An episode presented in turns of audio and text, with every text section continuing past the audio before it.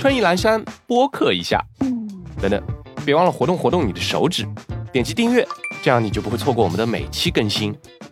转发分享，无波乐不如众波乐。随手评论，让我们来听听你想说点什么。评论区装不下的，在社交平台也可以。订阅、分享、评论，来一点简单的支持。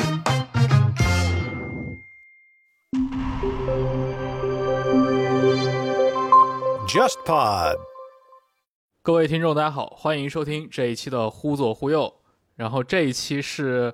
我们处在一个特殊的情况里面啊，这个大家都知道，上海现在是处在一个就是封城的一个状态。我们也在连线沙青青沙老师，我们今天来聊一个就是之前其实我们经常 Q 到的一个话题啊，就聊聊这个生存主义和生存狂这件事儿。嗯，之前也一直在聊谍海译文嘛，涉及到冷战，其实冷战就是一个全人类都涌向这个生存主义的这样的一个年代。嗯，先跟大家打个招呼啊，因为这一次我也是跟陈远良 等于是一个远程的一个连线。这个事件本身，我觉得可能某种程度上来说，也能够唤醒一下我们这一代人的意识啊。就是我们正式录音之前，我还在跟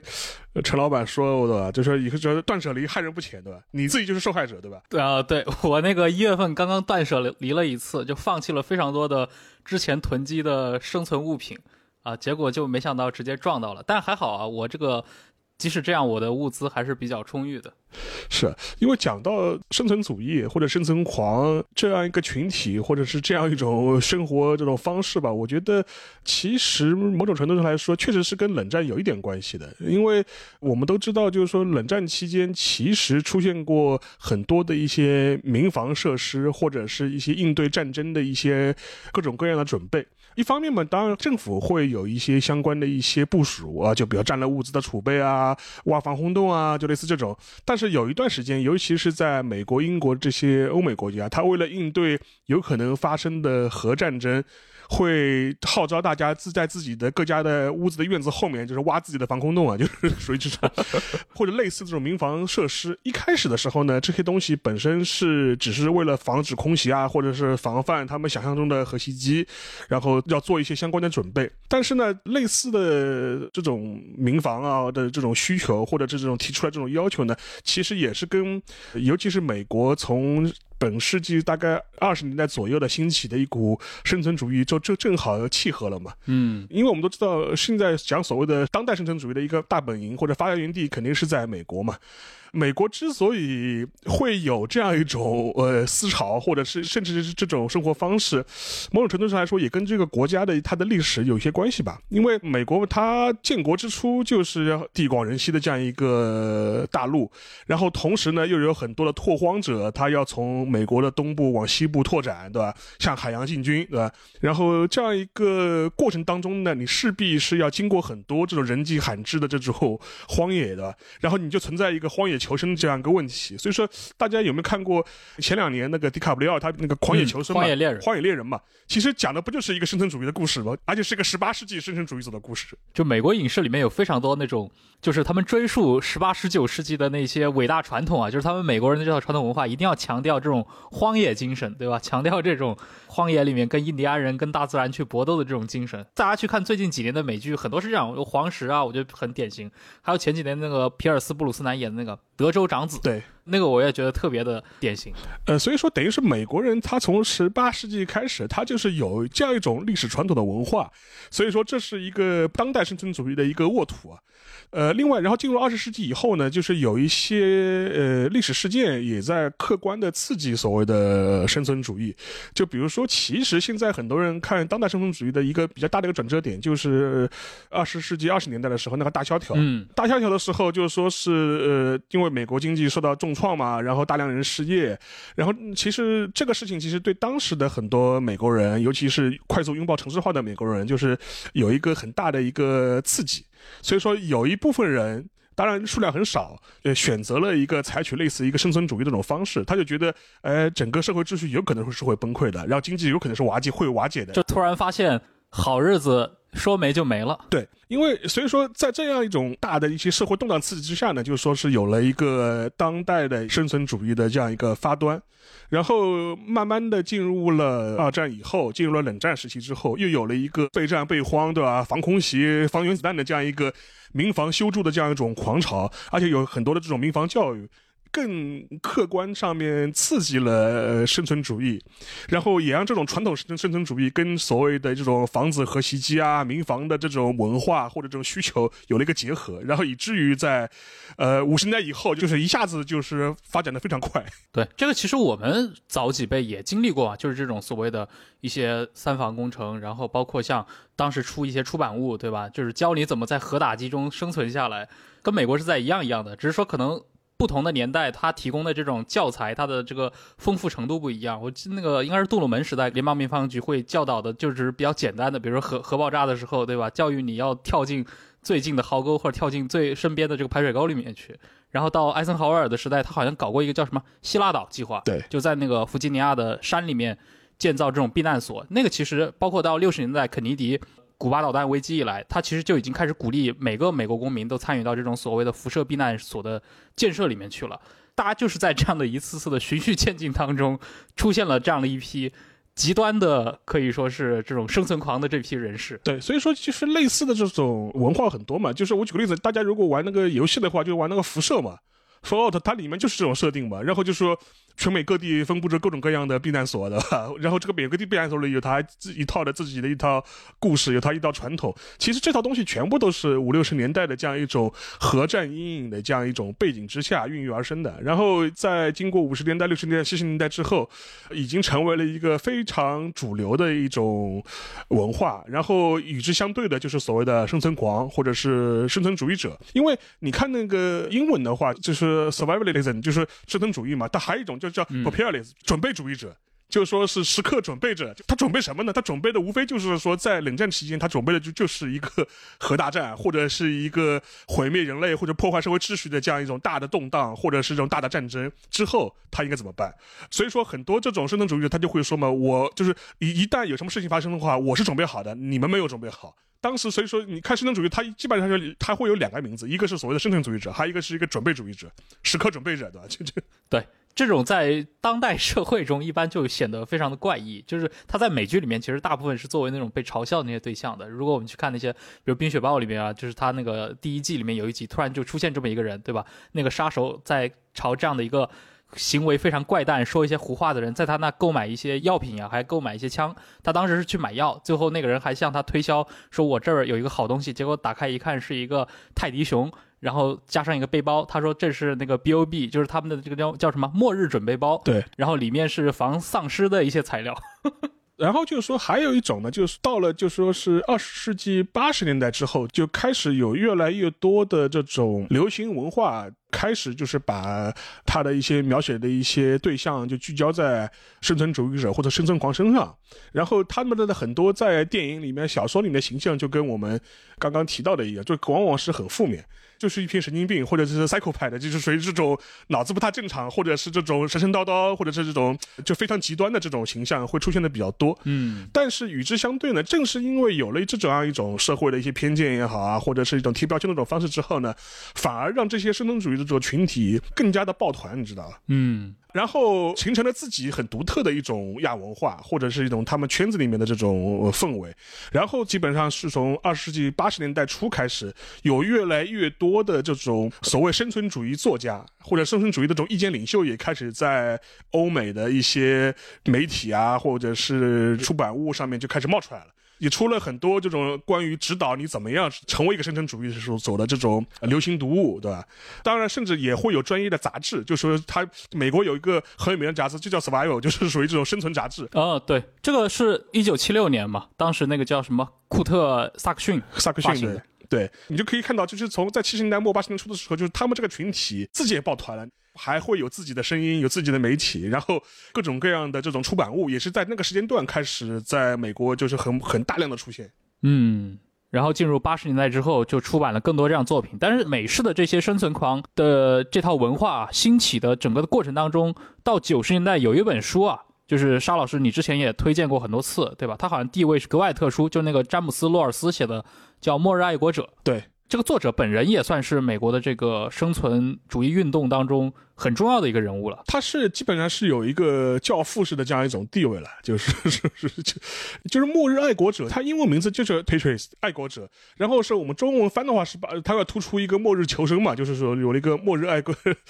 但是这本书其实很有劲，就是说它的全名啊就是末日爱国者一本关于即将来临的大崩溃的生存传奇，但实际上面它它这本书是一本小说。它不是一本，就是说是一个指南或者是一个说明式的这样一个文本，它是个小说。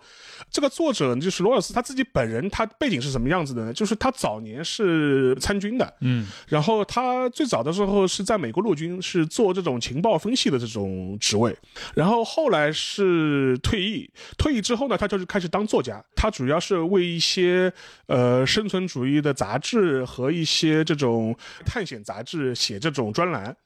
然后后来的话，他在九十年代的时候出了《末日爱国者》这样一个系列的小说，它是好几本，它基本上是假想了一个场景，就是说是就是美国某一天，然后发生了一次席卷全美国、席卷全球的一次金融动荡，然后这个金融动荡直接导致就是说是现有的经济体系就彻底的崩溃。然后，全美的主要都市就开始发生各种各样的骚乱和混乱，政府开始逐渐失能，警察或者是相关的这种公职人员也开始就是说从自己的岗位上面逃走，然后相关的一些水电煤这样的一些基本的这种社会保障性的这种供应也开始逐渐的中断。他就描写了这样一个背景，然后它里面就是说是描写了一群美国的生存主义者的男男女女，然后面对这样一个大的一个崩溃。团结起来，自己组建了一个生存主义的一个社区，然后在这个社区里面，自己过着南泥湾式的生活，就男耕女织的吧。然后自己 自己种地，然后自己怎么样去分配储存的物资，然后抵御乱世的这种盗匪横行的这样一个世界。同时呢，又是在这样一个末世呢，要遵循美国传统价值观的，就是说，嗯，美国新教式的这种基督教式的这种传统价值观，然后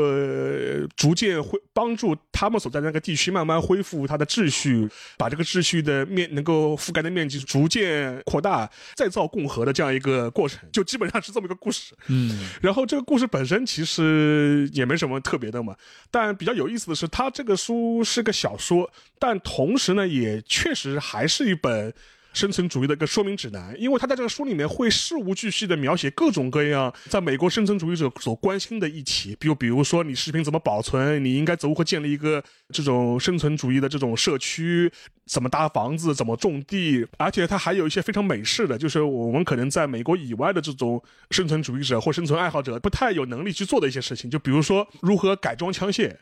然后就比如说，美国现在你是可以买卖那个就是来福枪的嘛，或者是大型的这种枪械的嘛，但是它是不能买自动武器的，它那个自动那个部件是帮你去掉的，防止你连射造成大的杀伤嘛。但是它里面就会写，哎，你怎么样去买这种套件，能够把那个半自动改成全自动的，就类似这种事情，它里面也会在写，甚至它也会写你这样一个团队，你这样一个营地有多少男多少女，你们之间的应该怎么排班，应该怎么样巡逻，然后遇到了这种陌生人应该是怎么样去处理，就写了事无巨细。嗯，就说它一方面确实是本小说，但另外一方面也是个指南，就是说是一个无所不包的一个生存狂指南。而且它是非常贴合美国人的一些实际情况，所以其实你看这个本书在豆瓣上，它的评价还是比较中规中矩的嘛，就七点三，大概七点四这样的一个分数。国内的一些这些网上的这些生存主义者们也标记了它，但是看起来很多时候会觉得这个实操性跟国内还是有一些区别。你比如说他们很多可以去囤积的。东西对吧？无论是一些装备，还是说别的一些，包括美式生活里面很奢侈的那些院落啊，这这些东西，可能在中国，尤其在城市生活里面，我们是很难去实现的。它里面就会写到嘛，就是说他们这些身份主义者者的这些，它里面描写的一些这些主角们。他们可能平时是生活在这东西岸的这种大城市里面，但是他们可能在呃什么爱德华啊，或者这种什么中西部的这种一个很偏远的州里面，他自己有一套房子，那他房子像他生存基地一样的，一旦出什么事情的话，马上开车往自己的那个 bunker 里面就是开过去吧，开进深山老林的吧，就说是，它里面就是这些东西呢，在中国其实不太可能实现嘛。这至于像那个什么呃武器装备啊这些东西啊，或甚至它里面还会有些非常深的一些，比如说呃汽车的如何改装的，就说。汽油如何保存，柴油如何保存，就类似这种东西都很非常非常多。但是就是你看去你去美国亚马逊上看，它的评分就非常高，然后就是它整个评价大概是有两三千条这种 review，然后总那个评价大概也要快五星这种很高的评价。嗯，所以它里面其实非常强调这种手工自给自足的这套感觉，这个倒是非常的美式啊，就是特别适合那些设备控。对，然后就说教你走如何在美国的这种中西部的荒郊野岭里面深挖洞广积粮的。嗯，我不知道你有没有看过，就是一二年的，大概十年前，国家地理频道其实做过一个系列节目啊，就叫那个《末日准备者》。对他这个节目里面，就是每一期就是不同的一些受访者了，那些主角对吧？他们看他们是怎么为世界末日做准备的，就那个还蛮搞的。对，就是你看那个国家地理他那个节目的话，他他基本上就是他的描写对象就是我们提到的这一群所谓的这种生存狂，但是呢，就是像我们前面提到的这些人，然后以及就是像《末日爱国者》里面的主角团，或者是读他这本书或者实操他这本书的这群人，其实也只是美式生存狂当当当中的就是一支吧，或者一种类型。嗯，然后你可以把它称之为是最原教旨主义的生存狂，或者而且是最 hardcore 的一批生存狂。社会边缘人士。呃，对，而且就是有的时候他也安于他这样的一种跟你们不一样的这种社会的这种这种身份，甚至会为此感到自豪。他们会有一种嗯很强的这种心理，其实，在《末日爱国者》这本书里面，其实也能体现出来，就是说他们会觉得。当社会崩溃之后，他们肩负着重新建立美国或者再造美国的这样一种精神使命。然后的话，就说是贯彻他们的一套所谓的这种美国传统基督教的这种价值观，站在这里面就会体现的就很明显嘛。但他们只也只是现在的就美式生存主义当当中的一支了，因为除了他们之外，其实还有一些各种各样的一些其他的这种类型。就比较值得一提的，就是说你去看现在美国的这种硅谷的这种富豪啊，嗯，当中其实也有很多生存主义者哎。他们的路数可能就跟他们我们前面讲到这批非常 hardcore 的这批生存狂就完全不一样了。对，就就跟那些屌丝流就不是一回事儿了。哎，这个其实关于硅谷富豪的末日准备，大概是四五年前，《纽约客》写过一篇很长的报道。当时那个记者应该是在硅谷约了不少的人，而且出来的接受采访全是那种有头有脸的，什么 YC 的创始人，什么那个 Reddit 的创始人 CEO，然后每个人说到最后都说我其实在为世界末日做准备。这个还可以插一段，就是我其实你你知道我在二零一九年做了那个全飞秒吧？对对对，就是因为看了这个文章。这个有什么关系啊？这就是当时《纽约客》那个报道里面，他采访那个 Reddit 那个创始人叫 Steve Huffman，嗯，然后那个 Huffman 自己就说呢，他真正被刺激到想成为一个末日准备者是九八年的时候，当时那个有一个美国电影啊，那个《天地大冲撞》，世纪初的时候在中国也很火的。他说那个《天地大冲撞》那个电影拍摄的那个场地，其中有一条街就是他高中上学的那条街，嗯，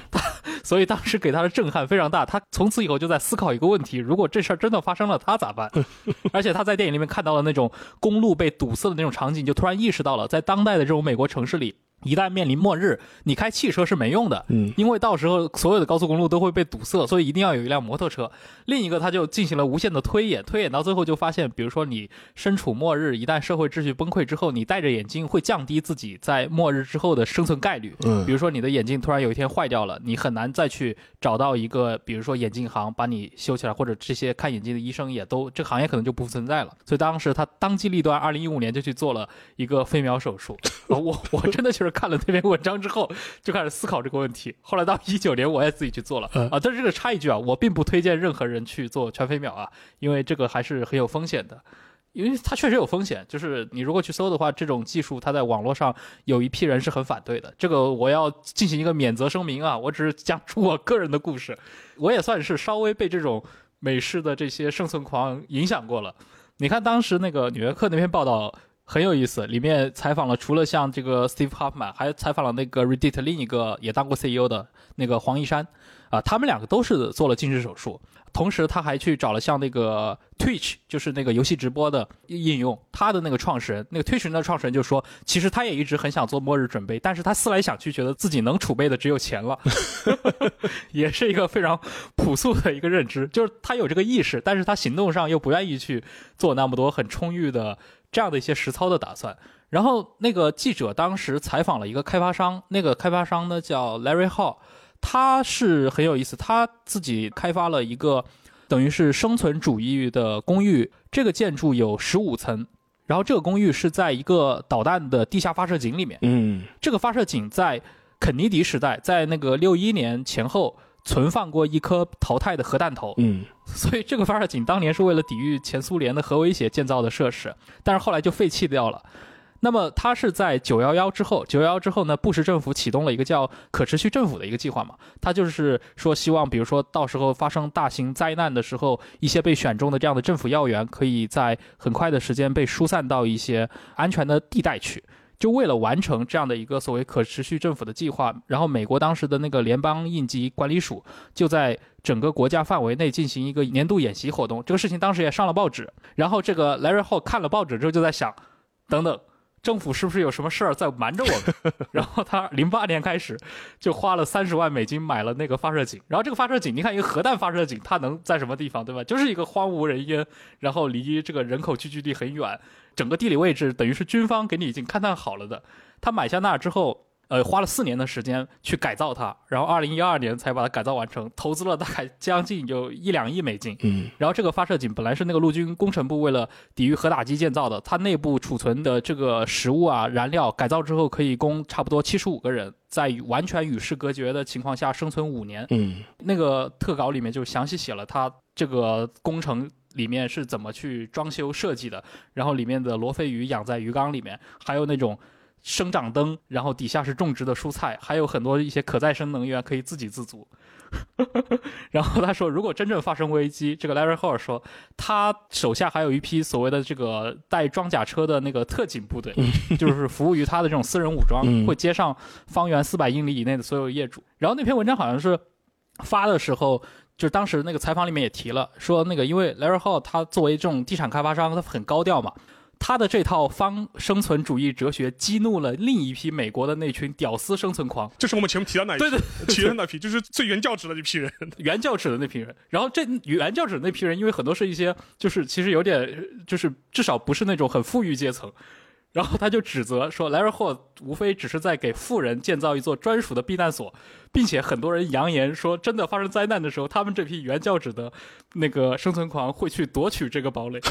这也很符合我们对生存狂，就是生存狂里面有一个流派嘛，就是这种所谓菜刀流，主张去进行武装抢劫的。呃，然后那个纽约客那个记者在吃晚饭的时候就跟那个 Larry Larry Hall 提这个问题，然后那个 Larry Hall 就挥挥手就说这是不可能发生的。他说你们可以随意朝这儿开火，我的守卫在必要的时候会开枪回击的，我们还有专门的狙击位置。就是他们整个那个特稿下面看到的那种美国的这个生存主义的生态图景。就是可以看出来，就是它真的是一个美国文化，它突破了阶层。对，就是你看，就硅谷最顶尖的这些富人，加州的这批人，他们也可以去接受它，而且很多里面很多是移民啊，有一些东欧的富豪，很多是九十年代以后移民过来的。当然，他们可能是因为之前自己祖先的生活经验，所以他们更容易接受这套生存主义理念。然后还有那些很原教旨的，对吧？就是他们可能真的就是新英格兰移民的后代，祖祖辈辈生活在美国这种红脖子。或者怎么样，他们都是接受了这套。你前面提到这一点的话，就是那个生存主义，就是像《末日爱国者》这本书里面，他会大量的去讲武器装备怎么使用的这些这些话题嘛。他就会提出，如果在面对一个末日或者生存主义的这样一个环境的话，如果你不会保护自己的话，那那你等于是在为别人储藏资源。对，换到我们中国的语境的话，就是到底是做一个屯田流呢，还是做张献忠流的？屯粮不屯枪，对，你家变粮仓。对对对对对对，屯粮不不屯枪，你家变粮仓。就是在美国的话，这一套理念的话是非常深入人心的了。我前面提到就是两个流派，一个就是传统流派，还有一个就是新新兴的这种新贵流派，对吧？但其实美国还有一种，就是美国有一个非常奇怪的一个群体啊，就是我们都知道一个摩门教。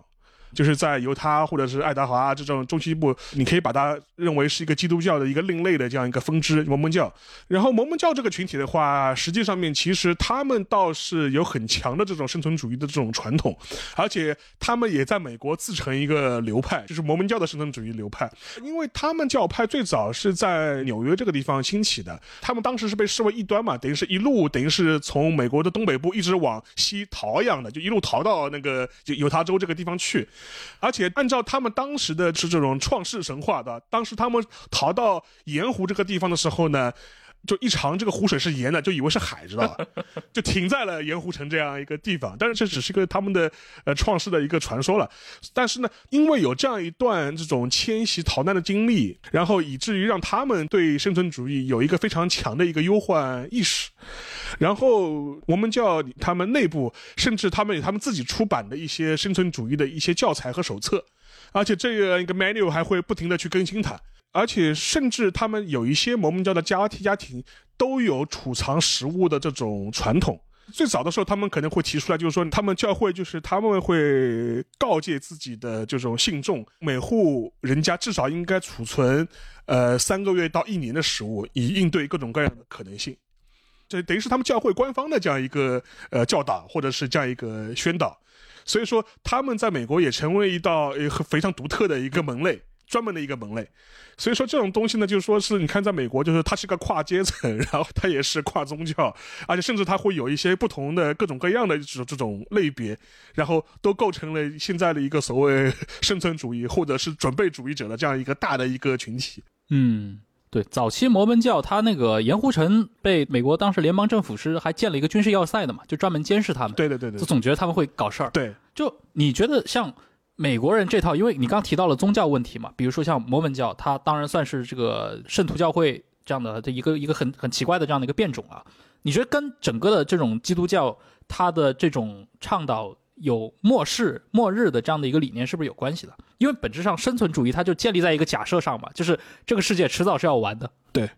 你甚至可以这样想，就是诺亚同志就是一个最早的生存主义者，对吧？因为我们可以去想象一下圣经里面诺亚方舟的故事嘛。当诺亚同志在造方舟的时候，所有人都在嘲笑他，对不对？然后都觉得你在干什么事情，但结果他幸存了。所以说，在很多的美国的这种生存主义的故事，或者生存主义的这种这种他们的一些自我的，呃训导的哲学里面，他确实是会把诺亚的故事当做一个模板。嗯。你们的这些生活在享受现代生活这批人嘲笑我们这批准备主义者、生存主义者，就如同当时的那批马上就要呃遭遇灭顶之灾的人去嘲笑诺亚是一样的。然后他们也会以当代诺亚这种身份去自诩，知道吧？哎，我突然想到那个大概十几年前有那个电影啊，《冒牌天神二》，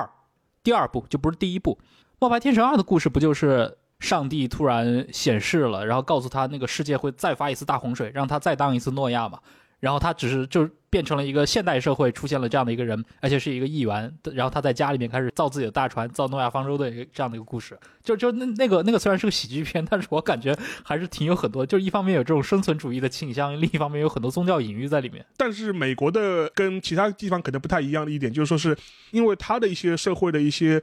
社会的一些特征，以至于很多人他真的是可以来实操这些东西，得天独厚的一些土壤。而且我我我之前也看到过一些说法，就是二十世纪末以及二十一世纪初的时候，包括九幺幺，当然这个事情对美国是一个很大的刺激。然后零四年那个卡特里娜飓风，这是发生在美国国内的事情。对，这个事情好像也是对美国的这个生存狂有一波新的刺激。当然，因为它是个美国国内的一个自然灾害，好好像我们就是中国人这边可能不一定感受很深啊。对，因为其实这样子就说是，其实美国最近这二三十年生存主义有几个。就发展的这种高峰期啊，一个的话是两千年之前，因为我们都知道两千年所谓的末日嘛，末日文化很兴盛嘛，千年虫，对，Y Y two K 这个事情当时是很当真的，就是真的很多人生存主义者当时真的就觉得这个两千年的时候社会秩序要大乱的，所以说等于是在两千年前夕的时候，在美国是有一波生存主义的高峰，然后另外一个时间点就是九幺幺。九幺幺之后，其实在美国其实也兴起过所谓呃生存主义的这种嗯发展的一个新的高峰啊，大家都觉得要备战备荒，对吧？还有一点的话，就是你前面提到的那个卡特琳娜飓风，因为卡特琳娜飓风当时发生之后，其实在路易斯安那就是那地方当地确实是引发了很大的这种灾难。这个灾难到什么程度呢？就是它整个城市的现代城市停摆了，等于是，嗯，而且在整个过程当中是陷入了一种无政府状态。社会的公共设施全部停摆，水电煤都没有，断水断电断粮，然后无政府，然后大家们都是拿着就说是枪上阵就开始打劫了，就是属于这种各种各样事情发生很多。当时小布什也因此会受到批判嘛，就觉得他反应太慢，然后联邦部队就是进入救灾和震爆的时间太晚，然后造成了很多不必要的一些混乱。然后这些东西的话，也是深深刺激了美国的这种生存主义者或者是准备主义者，他们也会把它认为就是我们准备的，就是应对的，就是像卡塔琳娜这样的事情。所以说这些事情也会反反复复会被拿出来讲嘛。然后另外一点的话，就是说是那个零八年的金融危机。金融危机之后，很多人也会觉得金融危机出现这个事情之后，就是会也会导致社会秩序的大乱吧。零八年前后也是有过一段时间的这种生存主义的这种小的一个发展高峰。还有一个就是我们都知道，就是这两年的那个新冠疫情嘛，在美国。所以说，嗯，在美国新冠疫情发生之后，确实是有很多生存主义者他。就是可能在发生之后，把自己的所有的这种细软打个打个包，开了车就跑到自己深山老林的自己的班克里面去待着去了。然后他觉得这样最安全嘛，就是。而且其实前两年那个育碧还拍过一部游戏嘞，就是有个游戏叫《全境封锁》（Division）。啊，《全境封锁》对，《全境封锁》它最早是个汤姆克兰西的小说嘛，它的故事就是预测有一个生化恐怖主义者，然后他自己人造了一种病毒，然后这个病毒在纽约。呃，华盛顿这些美国大城市传播开来，然后致死率非常高，整个社会秩序就崩坏掉了。然后当时美国政府只好动用一些一些隐藏在民间的一些所谓的这种特工，那这些特工平时是是隐藏身份的，只有在最关键的时候才会被激活，然后呢靠这批人去维护整个一个破碎的社会秩序。这个事情本身的话，就是又有很多人又把它跟新冠疫情在美国当时的情况给对应起来嘛，所以说很多一批就是笃信生存主义的者的这批人，马上就开始行动起来了。然后要一种嘛，就说是开始很早就开始做准备。在新冠疫情可能还没有在美国造成大规模影响的时候，就开始做准备，然后在开始美国大游行的时候呢，就把自己锁在自己的地堡里面，然后静待这样一个事情过去。我觉得像这样的一些事件，尤其是你像无论是卡特里娜飓风也好，对吧？这种政府的一些作为不当，或者说没有作为，以及像新冠疫情这样，对吧？涉及到美国甚至国家层面的一些高层政治的。搏来搏去，也他他其实给很多的这种阴谋论啊，给很多这样的生存狂的一些推演，就提供了剧本，而且这些剧本里面都有一个共同点，就是对于政府的极度不信任，这好像也是生存狂一个很典型的特征。这也是美国它的一种扎根于民间的这种呃社会文化。像生存狂这个群体，其实某种程度上来说，跟美国有几类人是高度重合的，但是他们有重合，但是不完全的一致，他们就是有交集的。这一批是很多生存狂都是红脖子，对吧？这是第一点，但因为你你可以想象嘛，你看要精通枪械，对吧？精通什么机械改装，然后又把自己身体练得非常好，然后这批人当中有很多人是红脖子，然后还有很多人是阴谋论者，对，神神叨叨的，而且他们始终觉得政府不可靠，然后政府会隐瞒了很多事情，然后政府在最关键的时候肯定会抛弃人民，抛弃百姓，然后所以说在社会动乱的时候，你不能依靠警察，你不能依靠政府的救济，你就是要靠自己。然后这套东西是在美国的传统文化，或者在这一批的传统文化这心中当当中呢，是是刻进基因里的东西。所以说，一旦出现什么情况的话，他们的思路赶紧抄起枪，装好子弹，对吧？开着车或者骑着摩托赶紧走的，回到我自己的那个 safe house 里面去，就是对的。他们是主张，就是你待在原地等待救援是一件很蠢的行为，就是这帮人有根深蒂固的这种思想。对我就想到十几年前那个电影啊，二零一二，当时大片嘛还在中国上映了，我当时还去看了。那个应该是一零年还是一一年的时候上映的吧？虽然他讲的是二零一二的事儿，因为当时二零一二那个玛雅预言，玛雅预言，当时那几年也是很红嘛。那个电影其实你现在想一想，真的就是一个非常鼓吹生存主义哲学的电影。里面的那个男主一家跟他的那个老婆的现在就是他俩离了婚嘛，他老婆现在那个男朋友一起去出逃，然后是自己开飞机，对吧？自己自学了这个飞机的驾照，真的全程自力更生。而且里面电影中最逐力刻画的一个人，就是一个窝藏在黄石公园里面神神叨叨的一个。拿着短波电台向全美去广播政府阴谋的这样的一个人，对，就符合各种各样我们所理解的那种生存狂、边缘人士的这样的一个形象。而且他在里面，他像个预言家一样，就是外人都觉得这个人是个疯子，但是他说的预测大部分都对了。对，而且他到最后也是解决方案是在西藏造那个诺亚方舟。从前沿的 3D 打印技术到更为节能的建筑和汽车，以及我们日常的护肤保健，都离不开化学创新带来的新奇科技。创造化学新作用的巴斯夫和新锐播客厂牌 JustPod 携手打造全新播客节目《话里有话》。每周，我们与巴斯夫的专家和业内专业人士一起展望未来生活的可能性。你可以在任意播客应用搜索“话里有话”，让我们一起聆听化学的魅力。我摘引了一些，就是我看到的，就是说是美国的生存主义者，他因为有各种各样流派嘛。我前面提到摩门教有自己的流派，然后各种各样生存主义者他都会写自己的手册 manual 或者这种像这种说明书一样这种东西。我我我可以就分享几段，就是说我看到的美国的一些生存主义的这种教科书啊、说明书啊、手册里面的。我感觉这个国内急需引进一波，不知道出版社有没有这个打算。就是它里面的一些描述的东西，它里面描述了一些东西，我就可以分享一段，我觉得非常有意思。他意思就是说。他会先给你，就说是给个预设，就是先帮你做客户教育，就是说是告诉你现代社会多么不可靠，知道吧？然后他就会说，我们现代人的那个食物供应是非常脆弱的，就是说我们在超市或者在杂货店、便利店里面的食物，往往也是无法长久保存的，他们大部分也只能保存就跟四十八小时到七十二小时这时间，然后他们也是根据食品的供应来进行那个替换或者重新进货的。所以说，如果危机突然爆发，有可能会出现，比如说这些运货的卡车，在你所在的地区停驶了，物流中断了，然后这一些商店上的货架上的东西会被立刻清空。我们上海的同志对吧？可以考虑考虑啊，这些场景我们是不是也看到过？然后就说我们像牛奶啊，因为如果在美国的语境里面，就像牛奶啊、面包啊这些东西的短缺是会立刻发生的。它里面的说法就是说，只有那些没有忧患意识的人，只有才会在最后一刻去抢夺这些额外的食物。额外的物资，但还有一个理论就是说是什么事情呢？他意思就是说，在当代的社会里面，就说是食物供应的关键不是生产，是运输。嗯，就说是没有运输的话，食品就无法从原产地送到批发商，送到加工厂，也无法从批发商、加工厂到那个终端。然后它整个过程是需要卡车、需要飞机、需要当代物流去运送它的。然后这些东西的话，它可能是在那个城市和城市之间穿梭，然后是在机构和机构之间穿梭。但是，一旦我们现在的通讯网络、计算机网络瓦解了、崩溃了，这些运输也会随之中断了。所以说，同时这这也是美国人的忧患意识，他就会说，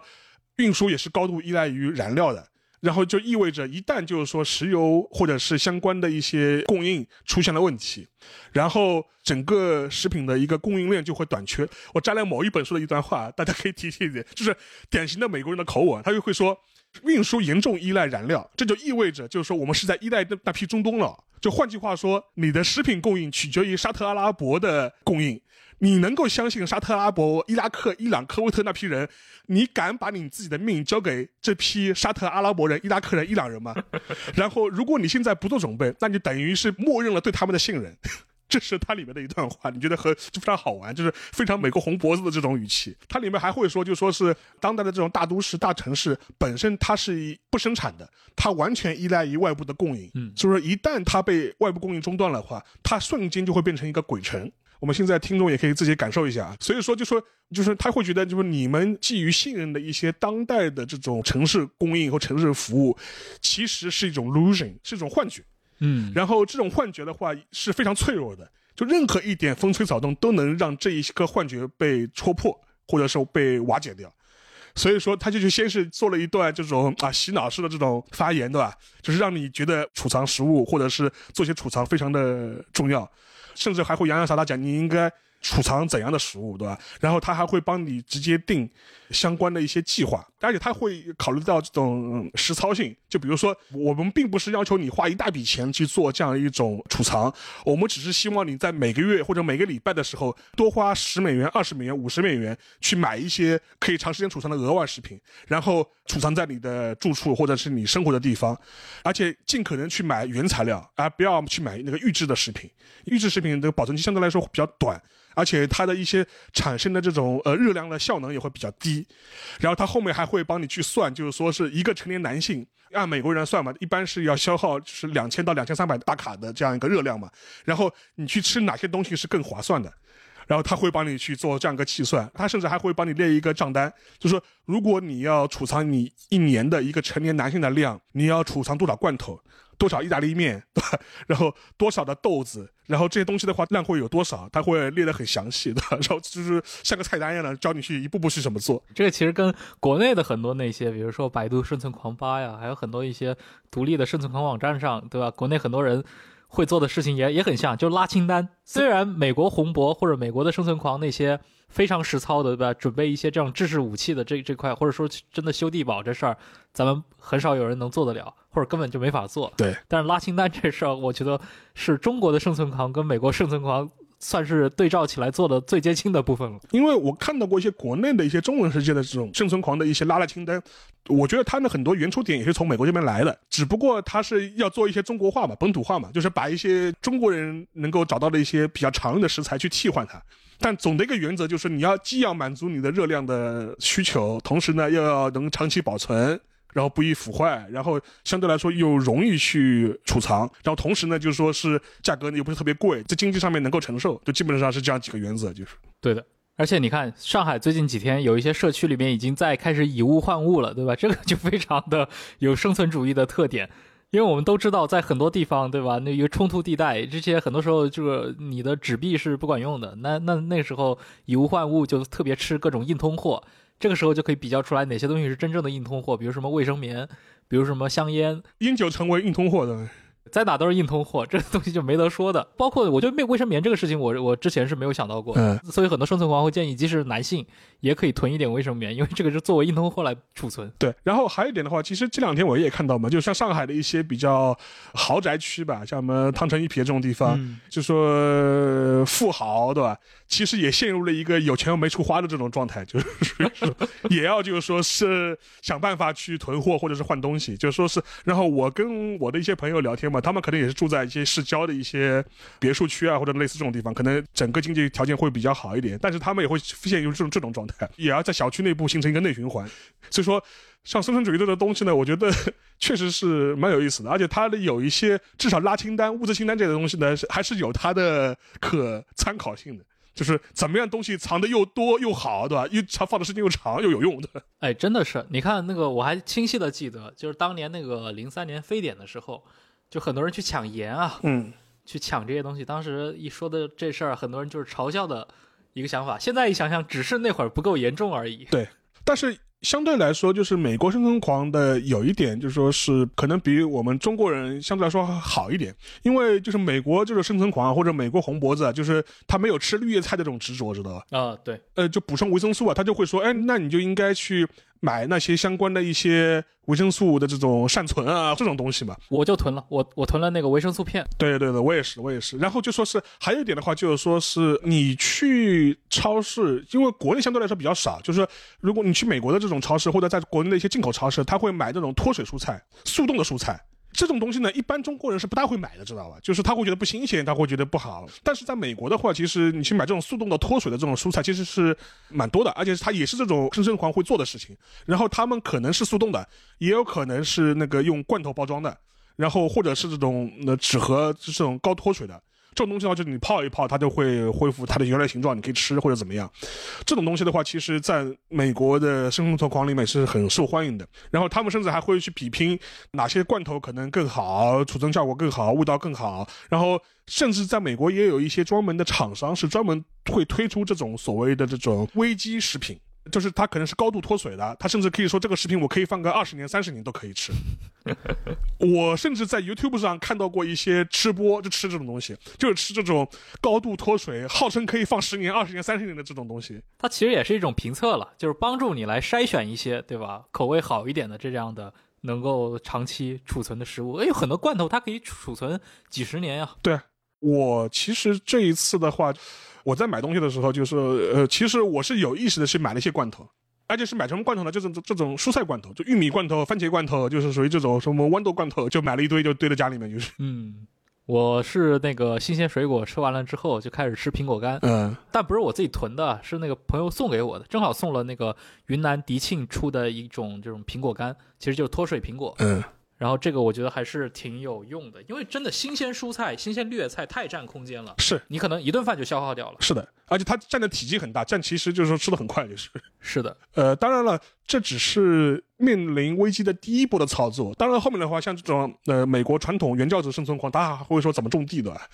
怎么样做做面粉，对吧？但这更后面的事情。对，应该就是詹姆斯罗尔斯自己就说过嘛，他认为美国典型的一些生存主义者，事实并不住在。乡村地区，就很多其实也是主挤在城市里面。对，这两边其实都都蛮接近的。当然，美国的是生存主义流派，它也分出不同的一些分支，而且很多理念上是有一些冲突的。对我还看过一些他们的一些播客啊，或者 YouTube 的这种 channel 啊，就是他们一方面是评测各种各样的啊食品啊、装备啊，或者这种切磋生存主义技艺，对吧？他们有的时候甚至还会去做一些相关的一些点评，或者是一些思想实验。怎么怎么说呢？就是他们会假想一个环境，如果我遇到这个事情的话，我们应该怎么做？就是然后互相来检讨我们的计划哪里有问题。有一些是这种虚构式的，或者这种假想式，就比如说啊，核战争爆发了，就是我们应该怎么办？就是属于这种，这是一种。还有一种的话，他们会套到一些现实生活在发生的一些事情。就比如说战争，最典型的例子就是九十年代波黑内战的时候，啊，就是那个萨拉热窝围城战嘛。萨拉热窝围城战是围城时间超过了那个斯大林格勒嘛？两三年。对，超过斯大林格勒。如果你陷入这样一种环境的话，你应该是怎么样去过日子？你应该怎么样求存？他们也会去假想这种场景。我觉我觉得东欧那个巴尔干移民去看到这样的一些消息会很难受啊，就是他们真实经历的，在别人变成了别人的一个战旗推演。但是对于生存团来说，每次发生这样的事件，总是他们去观察类似的一些，对吧？或者去修正自己的一些理念最绝佳的一些时期。包括我相信最近几年中东冲突、阿富汗冲突，对吧？肯定有大量的美国人在拿这些新闻来填充自己关于生存主义的这种理念。而且实际上面确实是有啊，就说是那个前两年就说是出过一个游戏，就是以那个萨拉州围城战就说是为背景的，就是那个我的战争 The War of Mine。它里面那个设定就非常有意思，你扮演的角色不是什么双方的战士，就是在城市中的平民。它游戏的过程就是在日常求生。就是你怎么样在这样一个战火纷飞的城市当中活下去，然后而且他有的时候就活得非常惨，他会记录你活了多少天，你在这个城市里面活了多少天，而且你很多事情就是你要去，一个是要躲避战火。然后是要呃防止别人来打劫你，然后你又要半夜去搜刮各种各样的物资，然后就是怎么样去活，然后同时的话要抵御寒冷，要抵御饥饿，然后同时出门去讨生活的时候又要当心不要被狙击手打黑枪。对，因为这些事情都是在整个萨拉热围攻战当中中切切实实发生的事情。哎，有一个那个帖子啊，就很有名的，这个游戏可能我怀疑跟那个帖子都有点关系，就是当年就有一个生存狂网站嘛，这个网站上当年是发过一个。波黑平民叫 Celco，他的一个访谈录的。嗯，当然这个网站大家今天登上去看的时候，会发现里面其实非常多的一些阴谋论啊，或者说关于就是我们所理解的标准美式生存狂的他们喜喜欢那些口味的那些内容。但是这个访谈录是非常出圈，当时在中文世界也产生过很大的影响吧。因为这个 Celco 他是一个巴尔干的一家庭，有十五口人。他倒不是在首都，他是在那个波黑南部的一个小城市里面。然后这个小城市当时被塞族军队围困了一年左右。然后战争爆发之后，像当地的那个就很典型的一个城市突然瘫痪，进入了一个失序社会了。典型特征就是，比如说你的饮用水、你的食品供应，对吧？燃料、电力、通信全部都中断了。然后市政呀，包括警察什么的这些都没了，医院的医生也都逃亡，包括药品、医疗器械基本上就市场没有供应。然后从第三个月开始，就大量的这些市民就饿死了，因为这些人可能就没有什么准备，也缺乏这些应对的能力，他们就冻死了，或者饿死了，或者因为喝了脏的水，染上了什么痢疾就病死了。然后他说，当时因为在围困期间，所以有应该是美国人是每隔十几天会空投一次食品，但空这种空投食品对于这样的一个规模的城市来说也是杯水车薪啊，货币就基本成了废纸，就是我们刚刚说到的，就是变成了一个物物交易、易货交易的阶段。就回到石器时代，然后公园里面的树都被砍掉了，家具都当成了柴火，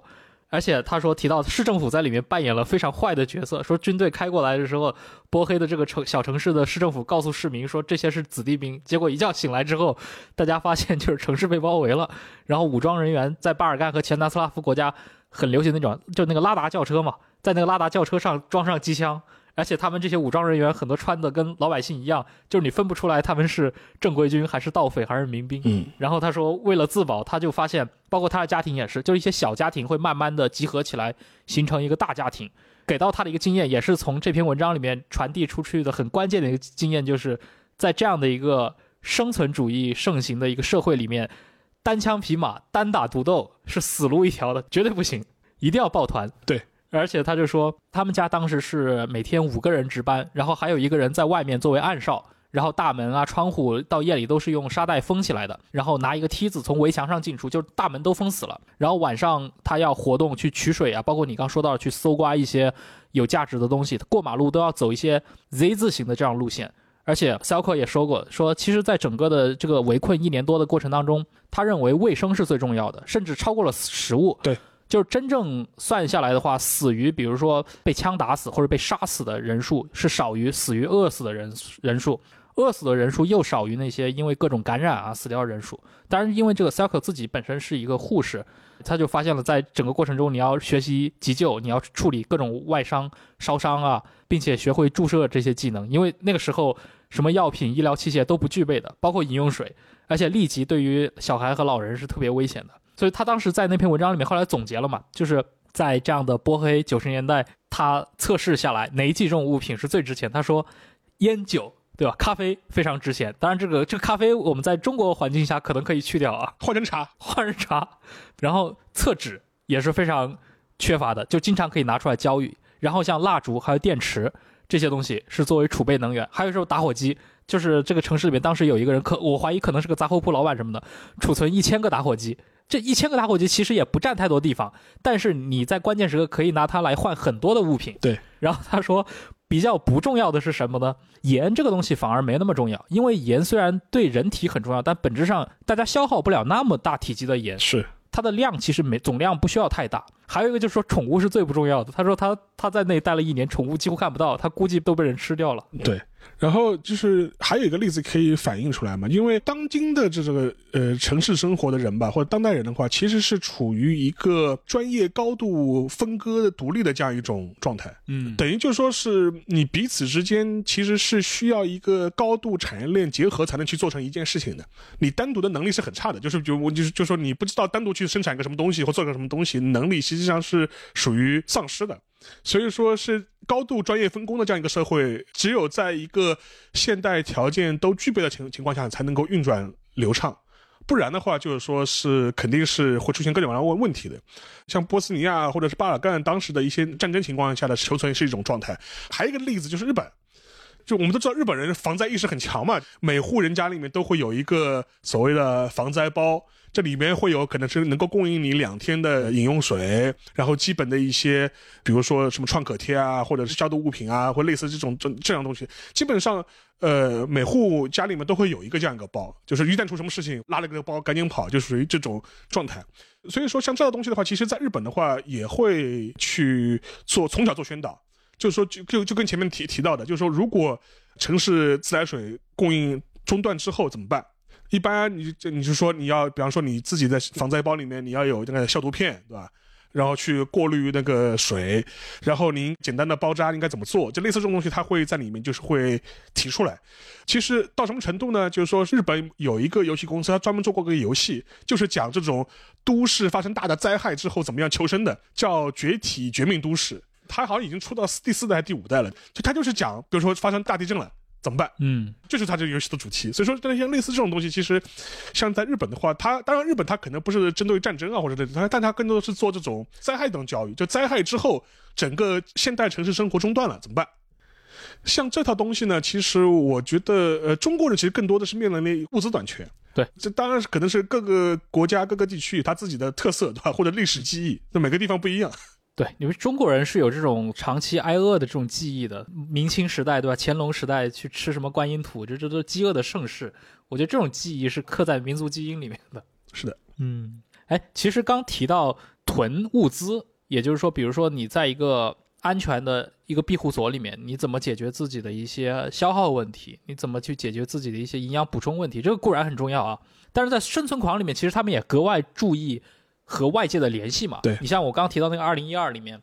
那个生存狂那个老哥躲在黄石公园一个小木屋里，对吧？所以说墙上贴的全是各种报纸的剪影，然后他和外界联系的渠道，或者说他去输出自己各种阴谋论或者那些想法的渠道，就是通过短波电台。这个我觉得很有意思啊。这无线电爱好者直到今天都是一个很特殊的一个群体。是，我不知道你身边有这样的。比如说无线电发烧友嘛，我直接认识的没有，但是我听说过他们一些相关的一些事情，都都听说过他们的这些丰功伟绩，就很吓人的一群人。对对对，然后可能就是这批东西呢，就是可能在一些关键时刻也算一一技之长的，你能发挥作用的。因为这种毕竟你短波电台，它是一个非常方便的，而且大家知道这个业余无线电，它这个圈子是一个全世界的业余无线电爱好者都能够融入在一起的这样的一个圈子嘛。对，而且他们真的在历史的一些时刻发挥了一些互救的作用。因为以前我看过一个文章嘛，应该是当时九二年一本美国杂志上当时报道过的。八十年代，大家知道这个整个越南入侵柬埔寨，包括柬埔寨也发生了很多的一些人道危机。红色高棉的赤柬，赤柬的时代，对，当时还在可能柬埔寨国王当政的时候，就是有一些比如说日本的业余的无线电爱好者到过泰国边境，然后把这个机器送给了当时驻扎在边境的这种柬埔寨抵抗力量的一些头领。然后这个头领呢，对这些机器兴趣不大，就甩给了他旁边的一些人。其中有一台机器就到了一个叫基奥的这个人手上。这个人就是后来那个故事的那个主人公。然后他正好学过一些无线电通讯知识，然后他就把这个机器保存下来。后来这个人一系列在八十年代，他进入了那个柬埔寨的那个二号难民营，在那里面他设法弄到了一个汽车用的电池，然后呢，拿这个电池，同时又找到了一个什么太阳能电池板。通过一系列改装，他把这个无线电机把它给能够用起来了，然后通过这种短波电台跟外界去联络，而且他最后联络到了一批这种无线电的发烧友，中间跨越了两三年的这样的一个时间长度。最后在战乱过程中，让这群无线电发烧友一起进来，比如解救了他的哥哥，然后还把他的母亲从那个菲律宾的难民营里面找到了，然后他自己也是通过一系列的这些方式，最终在应该是在八十年代末吧，去到了那个西雅图，嗯，然后去跟自己这个无线电圈子里面的这群人接上了头。就这哥们儿真的是一个，就那个故事特别好玩。就回头我们这期节目如果发那个公号的时候，可以把这篇文章链接贴在里面。嗯那完全就是一个。因为他是个业余无线电发烧友，所以他救了自己一家的故事。啊，呃，这侧面上也可以发现，对于生存主义者来说，有这种对外联系的一技之能还是非常重要的。对，前面也提到嘛，就是像美国的生存主义者也分流派的，就是有单打独斗派，也有这种就是说是要联合组成一个社群，然后互相共存共荣，这也是一种流派。守望相助，守望相助，守望相助的。郑世亮最喜欢说这句话。对 对对，我就我就可以聊聊国内的这批生存狂啊。我记得二零年左右的时候，国内哪个自媒体还拍过个纪录片嘛，就是叫《中国生存狂》嘛。澎湃当时拍了一个，那个大概那个时间也不长，三十分钟左右。然后最搞笑的是拍的那几位，看这个体型也是日常基本不运动的。然后里面 有一段就是特别搞笑，说对于生存主义者来说，强身健体、学习实用的格斗技能也是很重要的。然后放的镜头是他们几个在练太极拳，大概是中间什么野马分鬃什么那种姿势。澎湃当时发的那个关于中国生存主义者的那个短纪录片，他主要采访的是那个百度的生存狂吧那批人。因为百度的生存狂吧，它注册人数是二十八万注册会员，嗯，所以当时他那个标题是在中国二十八万生存主义者。但我自从二零一七年以后就开始去研究百度的生存狂吧，我不在里面灌水啊，但是我经常上去刷一刷 上面的帖子，暗中观察。以我的观察，里面更多是一些口嗨党，还有很多是那种装备党，就是就是他们有很多装备党，而且还糅合了一些，比如说户外发烧友这群人。嗯。户外发烧友跟生存狂是两回事情，好吧，完全完全不是一回事啊！这，但你发现，在中国，他们其实有户外经验的这群人，那剩下的生存狂可能真的只剩下口嗨党了。你总要去实践吧？对啊。但是你在咱们国内，你能实践的场合其实没有那么多的。我也不可能真的说在哪儿去修一个地堡，或者说有有哪儿去弄一点半自动武器，这都不太现实的事儿。然后装备党又需要很多。资金上的投入，所以反而是一些真的在玩户外的人，对吧？他可能跟这个有一些交叉点，他能够成为这些贴吧里面持续在发一些有质量帖子的人群。如果大家各位听众去搜那个百度的生存狂吧，其实狂吧是个很有意思的一个，算是个论坛。它里面分成不同的流派，这个我直接可以引用百度百科上的一个介绍啊，这个百度百科也是直接抄过来的，它以前是另一个帖子上的，那总结的非常有意思。所以现在百度生存狂吧有大概二十八万人，接近三十万人的一个会员人数，基本分成几个流派。我觉得这几个流派就代表了中国网民对于生存主义的认知。一种流派的所谓叫迁徙流、逃难流、逃难流，对，用更朴素的中国语言形容就跑反，对吧？这个东西就是过去抗日战争或者说天下大乱总会遇到的，你是逃难嘛？对，这事儿没什么好说的。对，通常目的地是去中国内陆的一些森林或者说山地中的那种小平原。还有第二个流派呢，叫原地流。嗯，原地流就是我们刚刚说到那种被美式的生存狂鄙视的那种，就是发生灾难之后，我待在原地不动，因为它默认你乱走可能更危险，然后加固现有的这个居住和储蓄设施，然后达到长期生存的目的，嗯对吧？当然，在那个美式生存狂眼里，这死路一条。对，第三类所谓叫跑路流，跑路流就认为哪都不安全，所以有事儿就撒丫子跑路。就跑路流的主张在于，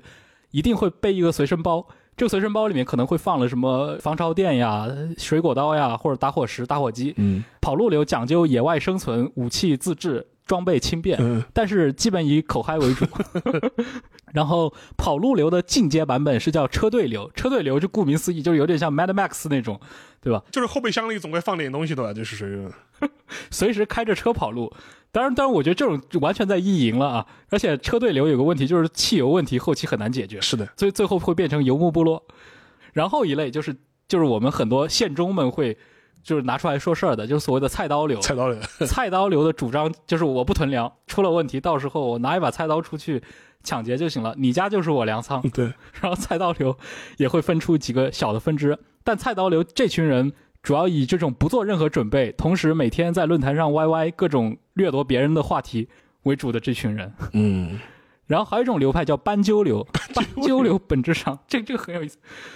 鸠占鹊巢呀，所以斑鸠流本质上跟菜刀流没有区别。但是斑鸠流的特点是畸形的发展武器，所以斑鸠流基本是搞笑为主。你看那些斑鸠流在狂吧上开的帖子，基本都是什么，比如说拿你的什么酒精炉跟一个半导体做结合，然后再试图开脑洞发展出一种新式武器的这群人。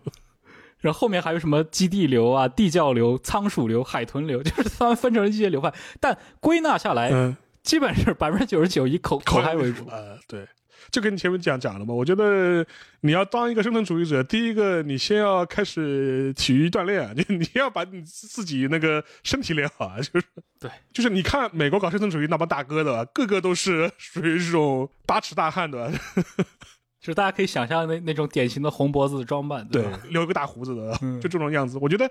因为我觉得中国基本上还是长期的这样一种社会环境，就是不太存在像美美式生存主义的这种土壤的，所以说。更多应付的问题，我反倒觉得是如何应对物资短缺。我觉得这个可能是更实际一点。对，其实归根结底的话，你真的到了一个就是完全失去社会的这种情况，那已经是非常严重了。那个时候，其实你做的很多准备工作其实没有什么意义的。对，但是在一些相对严重的情况下，对吧？可能你的这个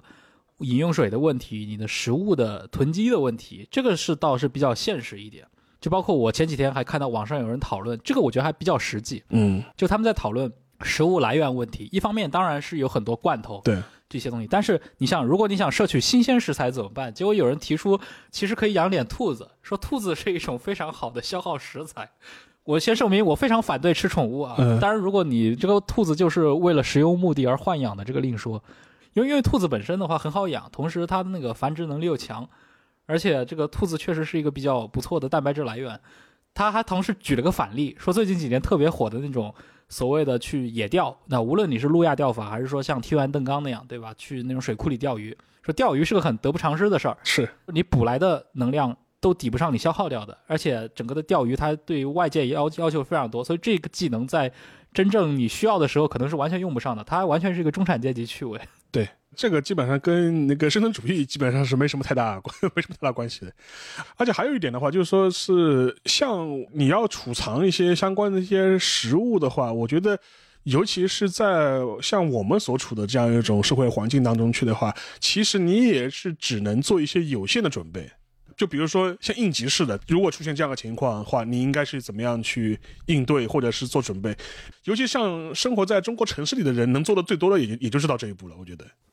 我觉得一个月真的已经是极限了，极限了。你很难再为更长的时间做准备。对，你就像这次，其实我本来思考过我要不要买压缩饼干，嗯，因为这个玩意儿是一个可以果腹，同时它那个体积就是密度高嘛，所以体积有限的这样的一个东西。但是我后来想，如果我要靠每天开一包压缩饼干度日，这个社会得成啥啥样啊？嗯那个时候我好像吃了压缩饼干，可能也没什么用。嗯，但现在是不是觉得买一点也不错的？其实还好，其实还好，我这个物资相对来说还是比较充沛的，但只是说现在有一些副食品资源确实是没考虑周全，对吧？嗯用完了，比如说那个挂耳咖啡没了，嗯但但但我现在还有一些别的一些，比如说 UCC 的咖啡液，还有一些那个咖啡豆在这儿。嗯，就是我之前还跟樊如还开玩笑，我就说以后就说是断舍离滚出中国的，因为。断舍离一个说法就是，他当时一个说法就是说，是你楼下的超市、便利店就是你的仓库的，所以说你不需要在家里买这么多东西。是的呀，因为这个世界的连接，其实现在大家发现，这个社会的连接是很脆弱的，但它的整个的供应体系其实是建立在一个很脆弱的共识也好，一个很脆弱的运行机制上的，它可以很轻易的就被破坏掉，对吧？我相信最近几天，可能上海的居民们已经意识到这个问题了。就像今天那个晚上，我们在录音之前，我另一个朋友，那个不合时宜的那个主播孟尝，他人在北京，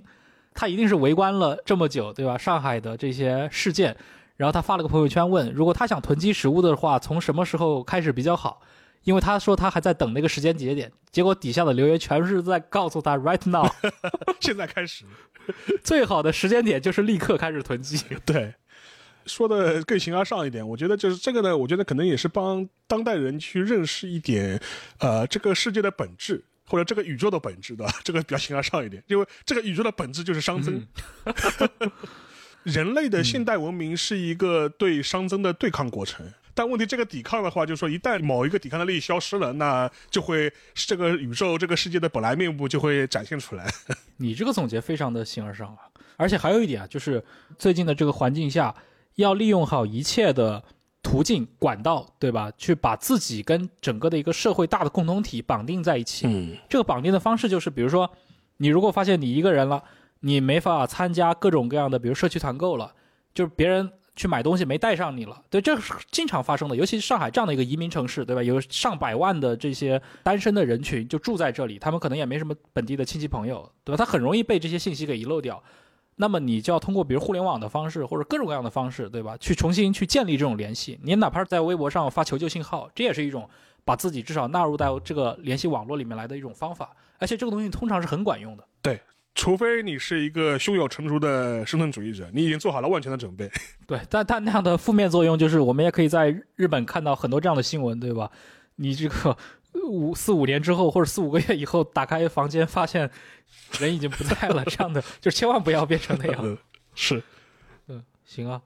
好，那我们今天也是在一个很特殊的环境里面，就是聊了一些关于生存主义，对吧？虽然我们聊的大部分是美国，但我想大家也是可以。有所启发，然后我们提到的很多的内容的话，也是鼓励大家多去接触一下，多去比如说翻一翻。对，这个东西真的就是，就像刚沙老师说的，对吧？断舍离这个概念，可能它真的就是在一个很脆弱的社会连接上，它才能够运转起来。当我们直面一些非常残酷的现实的时候，可能囤积狂才是